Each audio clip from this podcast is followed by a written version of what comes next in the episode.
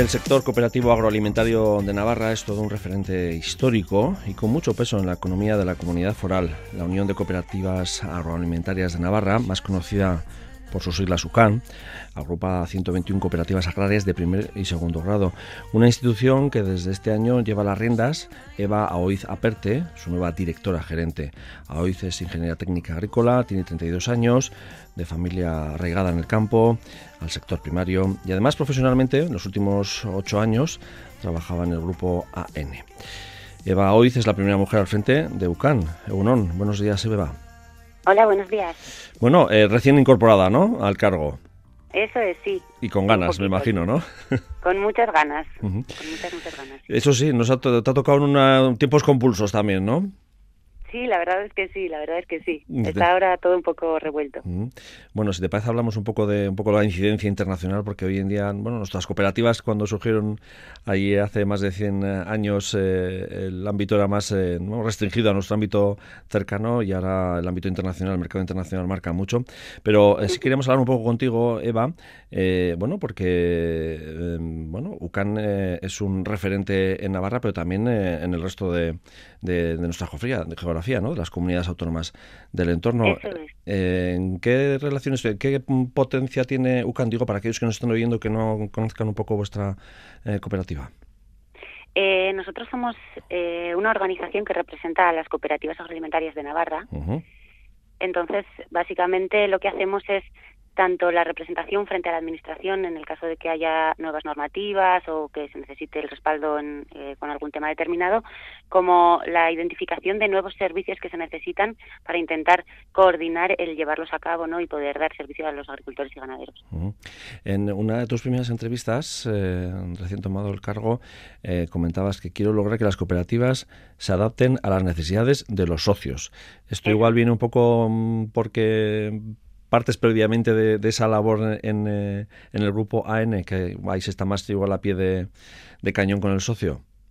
Bueno, un poco por todo. Eh, llevo ocho años en, en el grupo AN y la verdad que en el grupo AN lo que hacía era eh, una representación de cooperativas, en este caso las que eran socias del grupo AN, ¿no? Y, me tocaban más temas de la representación con la administración e incluso desarrollo de proyectos de I+D o de inversiones. Pero también por otro lado, a nivel familiar, vengo de, de una familia del campo, ¿no? De que se dedica a la agricultura. Entonces, eh, ya no es solo que me haya tocado ir a ayudar, sino que también pues he destinado muchas veces mis vacaciones a ir a cosechar o ir a sembrar, entonces también lo vivo muy de cerca, ¿no? Las necesidades esas que hay en el campo. Entonces, eh, mi opinión es que en los últimos años ha habido muchos cambios en el sector.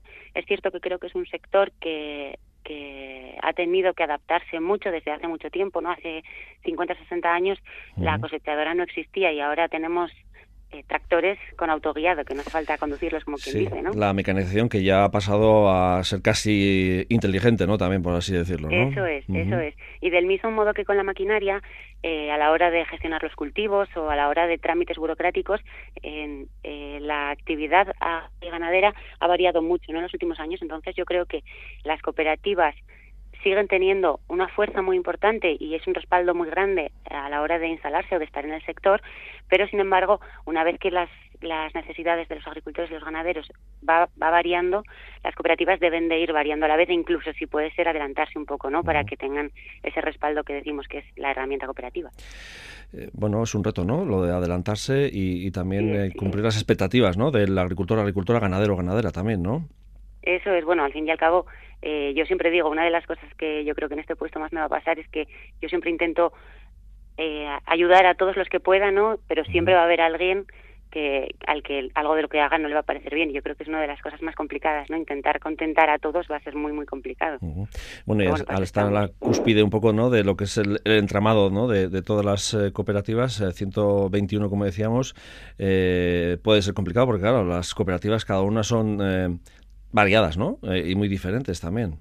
Eso es, no es lo mismo una que tiene hortícola que una que tiene cereal, no es lo mismo una de regadío que una de secano, no es lo mismo quien tiene integración de pollos o de vacas o vaca con leche, es que al final cada una tiene su casuística, incluso dos cooperativas que tengan el mismo cultivo mm. en diferentes zonas también tienen casuísticas diferentes.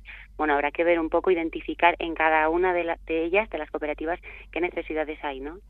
Ucana es un poco referente también, ¿no? Como decía al principio, eh, para otras, bueno, un, punto de mira, ¿no? Para otras cooperativas de, de otras comunidades autónomas del Estado también, ¿no? Sí, eso es. Eh, además de, las labores de, representación y de las labores de identificación de servicios que se necesiten, ¿no? También eh, desde UCAN se ha sido pionero en los últimos años en realizar alguna serie de estudios que, a nivel nacional eh, tienen mucho valor y, a nivel regional, en este caso Navarra, cada vez se le está dando más valor, que es, por ejemplo, uno de los ejemplos es la monetización del valor social que tienen las cooperativas, ¿no? Y es que al final todos sabemos que las cooperativas, independientemente de que sean la herramienta para la gestión agraria, también dan unos servicios en las zonas rurales, dan empleo, eh, ayudan a que no haya el despoblamiento este, ¿no? Que, que se habla de la España vaciada, bueno, todo esto. Y ese valor no es tanto económico en cuanto a facturación, pero sí que es un valor que se genera en la sociedad, en la sociedad y en los propios agricultores y agricultoras o ganaderos y ganaderas. Entonces, eh, una de las, uno de los trabajos que ha realizado UCAN en los últimos años y que se está extendiendo a diferentes comunidades autónomas, por ejemplo a, a Galicia, Castilla-La Mancha, bueno, a muchas otras, y, y, estamos como referente, digamos, es esta monetización, ¿no? Este poder ponerle un valor económico monetario a ese valor que se genera, y valga la redundancia, a ese valor que se genera en la sociedad o, en los pueblos o incluso en los agricultores y ganaderos, por supuesto. Eh, ¿Cuáles son las áreas eh, de mejoras eh, por las que va a ir em, Eva? Bueno, de sí, em, con esta situación que estamos teniendo ahora mismo, la verdad, por supuesto, seguir luchando con el tema de la cadena alimentaria, de del precio, ¿no? Al fin y al cabo es una actividad económica, no nos tenemos que olvidar de eso y, tiene que ser rentable. Pero bueno, eh, independientemente de estas cosas que son muy obvias, para mí desde mi punto de vista es súper importante el tema del relevo generacional. Si no hay relevo generacional, si la actividad no es atractiva para la gente joven, y digo gente joven porque es igual que se incorpore un hombre que una mujer. Actualmente la mujer también se puede incorporar, no tiene ningún problema en cuanto a necesidades de fuerza física, porque como hemos dicho está todo más automatizado. Pues para mí ese es uno de los temas más importantes, ¿no? Porque si no es atractivo no van a venir. Y si esa actividad no se continúa, no vamos a producir alimentos y no comeremos aquí, o tendremos que traerlos de fuera, con lo que se supone que ya lo estamos viendo.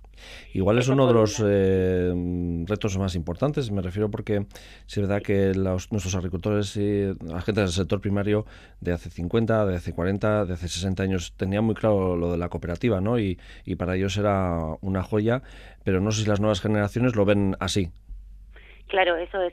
Eh, justamente ayer eh, estaba en una jornada de la tercera semana de la economía social universitaria en la Universidad Pública de Navarra.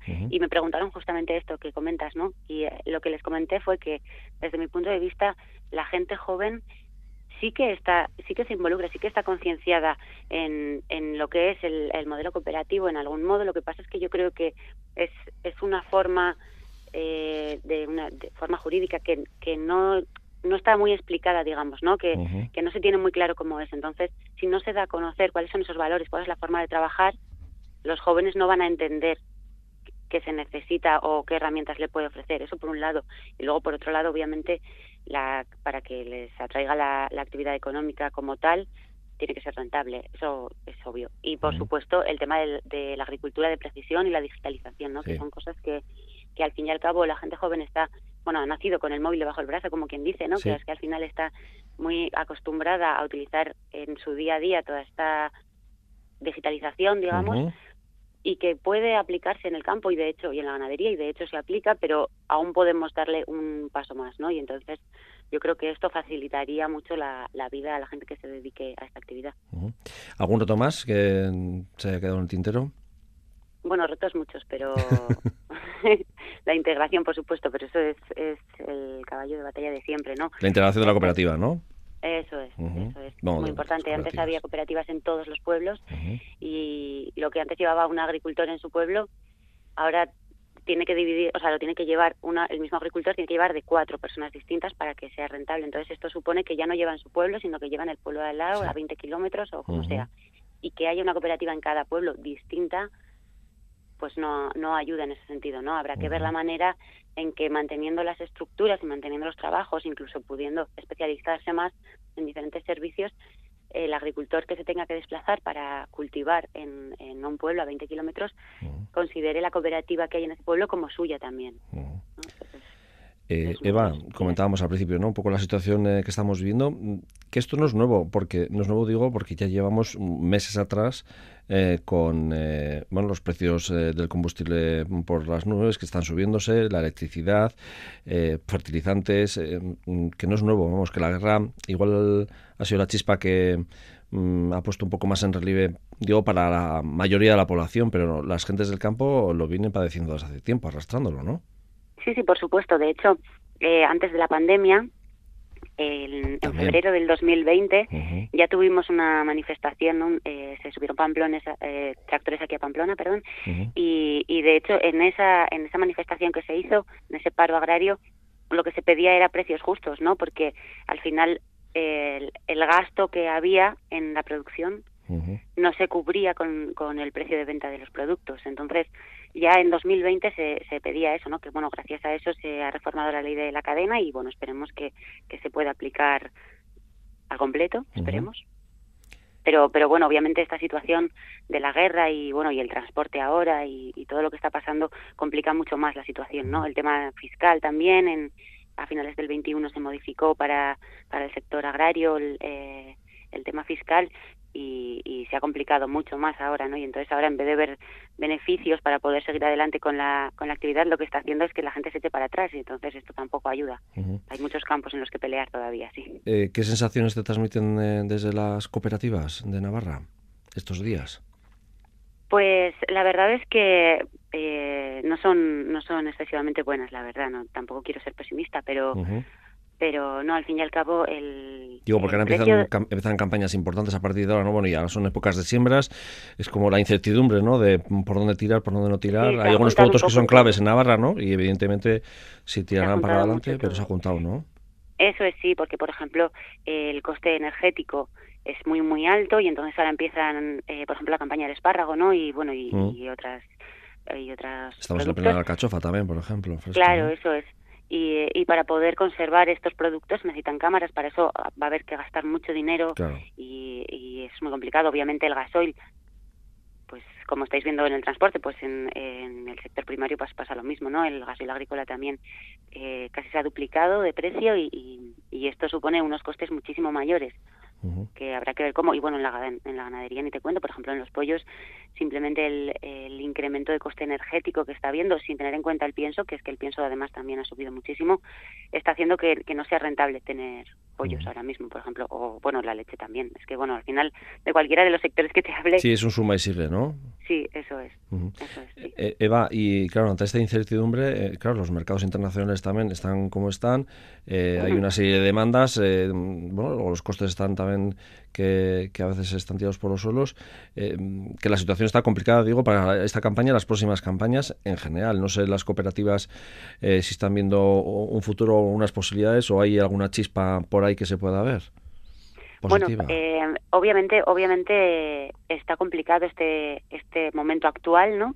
Pero lo que nos viene el año que viene, pues pues a ver cómo viene, ¿no? Porque al fin y al cabo la guerra, por mucho que se parara ahora mismo, que ojalá fuera así, aunque aunque creo que aún un tiempo durará, pero bueno, independientemente de eso, las siembras en Ucrania son ahora y no se están realizando. Entonces, esto implica que ya no es la repercusión que tenga actualmente, sino el año que viene. Entonces, pues bueno, nosotros tendremos que adaptarnos. Yo creo que del mismo modo que la cultura cooperativa a mí me dice que, que, que el unirnos genera más fuerza, ¿no? Y con eso podemos ser más fuertes frente a las adversidades que vengan y esto es en el mundo cooperativo, en, o sea, en el mundo agrario, en el resto, con todo esto que tiene que ver, también es así, ¿no? Y entonces yo espero que, que haya una unión en todo el sector, independientemente de si somos de cooperativas o no, los que nos dedicamos a esto, una unión y lucha todos juntos, eh, junto con la administración para poder hacer cosas y mejorar la situación y bueno, de ahí poder adaptarnos, ¿no? Que al final es la única manera que vamos a tener. Este es un programa que lo oye gente del sector primario, pero es un programa también que lo oye mucha gente que vive en eh, la urbe y es eh, bueno ajeno a, bueno, lo que es la producción agrícola ganadera, ¿no? Pero, pero sí es verdad que a veces es difícil de trasladar eh, la importancia que es apostar por, por, nuestro producto y por lo cercano, ¿no? En, que ahora se está viendo también em, ese tipo de situaciones, ¿no? De, de, que bueno cuanto más cercano pues eh, menos transportes menos huella de carbono menos todo eh, que no sé que a veces no sé si el mundo urbano no es consciente hasta estos momentos en los que de repente dicen se suben los precios no Claro, no, no, yo pienso que no, que no se es consciente, ¿no? Pero que al final es un tema que no nos ha faltado la comida por suerte a las últimas generaciones, ¿no? Y, y ya lo damos por hecho y damos por hecho también que tenemos la posibilidad de comer naranja todo el año mm. o, o, que, o que podemos elegir los productos pues con un rango de precios amplísimo, ¿no? Y no se dan cuenta que se está solicitando, o sea, se está pidiendo unas calidades y todos queremos que sea producto local, pero ese coste del producto, o sea, al fin y al cabo, si luego haces cálculos, tiene que subir, ¿no? Y, y yo creo que no se es consciente de que quizás la alimentación es muy importante, la alimentación es salud y hay que invertir igual algo más en alimentación. Eh, Eva, ¿cuánta gente, cuántos socios cooperativistas tenéis más o menos eh, dentro de, de, UCAN? Digo, porque bueno, hay que poner en valor también el trabajo de la gente que está detrás también, ¿no? Sí, eso es. En, en UCAN, como bien has dicho, eh, tenemos 121 cooperativas asociadas y esto representa aproximadamente en Navarra unos 19.000 agricultores y agricultoras o ganaderos y ganaderas. y a su vez eh, sí, en torno a 2.000 empleos directos. 2.000 empleos directos solo. De estas cooperativas. ¿eh? Nosotros lo que hacemos es, digamos, la representación, pero los empleos son de las cooperativas. Me imagino que ahora tendrás mucho trabajo, digo, sobre todo, aparte de, la de adaptación ¿no? al puesto y esto, eh, de también, eh, que es muy importante, ¿no? La, de las relaciones ¿no? con, bueno, porque al final representar todas estas cooperativas supone relaciones y, y ser intermediario, ¿no? Eh, y en estos momentos tan críticos, eh, pues eh, se habrá multiplicado el trabajo por, por tres. Pues sí, la verdad que justamente el otro el otro día comentaba con una compañera que digo todavía no tengo claro cuál es el día a día de, UCAN, ¿no? Porque con esta situación que está habiendo hay que tener muchas relaciones con muchas organizaciones, muchas entidades, obviamente con una conversación muy muy fluida con todas las cooperativas, pero en esta situación que está habiendo se multiplica por tres todo, ¿no? Y entonces está habiendo un poco de, Más las derivas institucionales, ¿no? De las Sí, sí, por supuesto. que, estamos ahora ahí pendientes de si hay ayudas, no hay dudas, qué tipo de medidas se van a tomar, eh, que está todo muy muy incertidumbre, que es eh, la palabra un poco... Eso es, la palabra es incertidumbre. Sí, por desgracia. Esperemos que las certidumbres vengan pronto para que puedas eh, tirar para adelante y sobre todo por, bueno, por el bien de esos 19.000 agricultores y ganaderos navarros que están dentro de UCAM. Eva Aoiza Perte, directora gerente de la Unión de Cooperativas Agroalimentarias de Navarra, UCAM. Muchas gracias, hasta la siguiente. Muchísimas gracias a ti.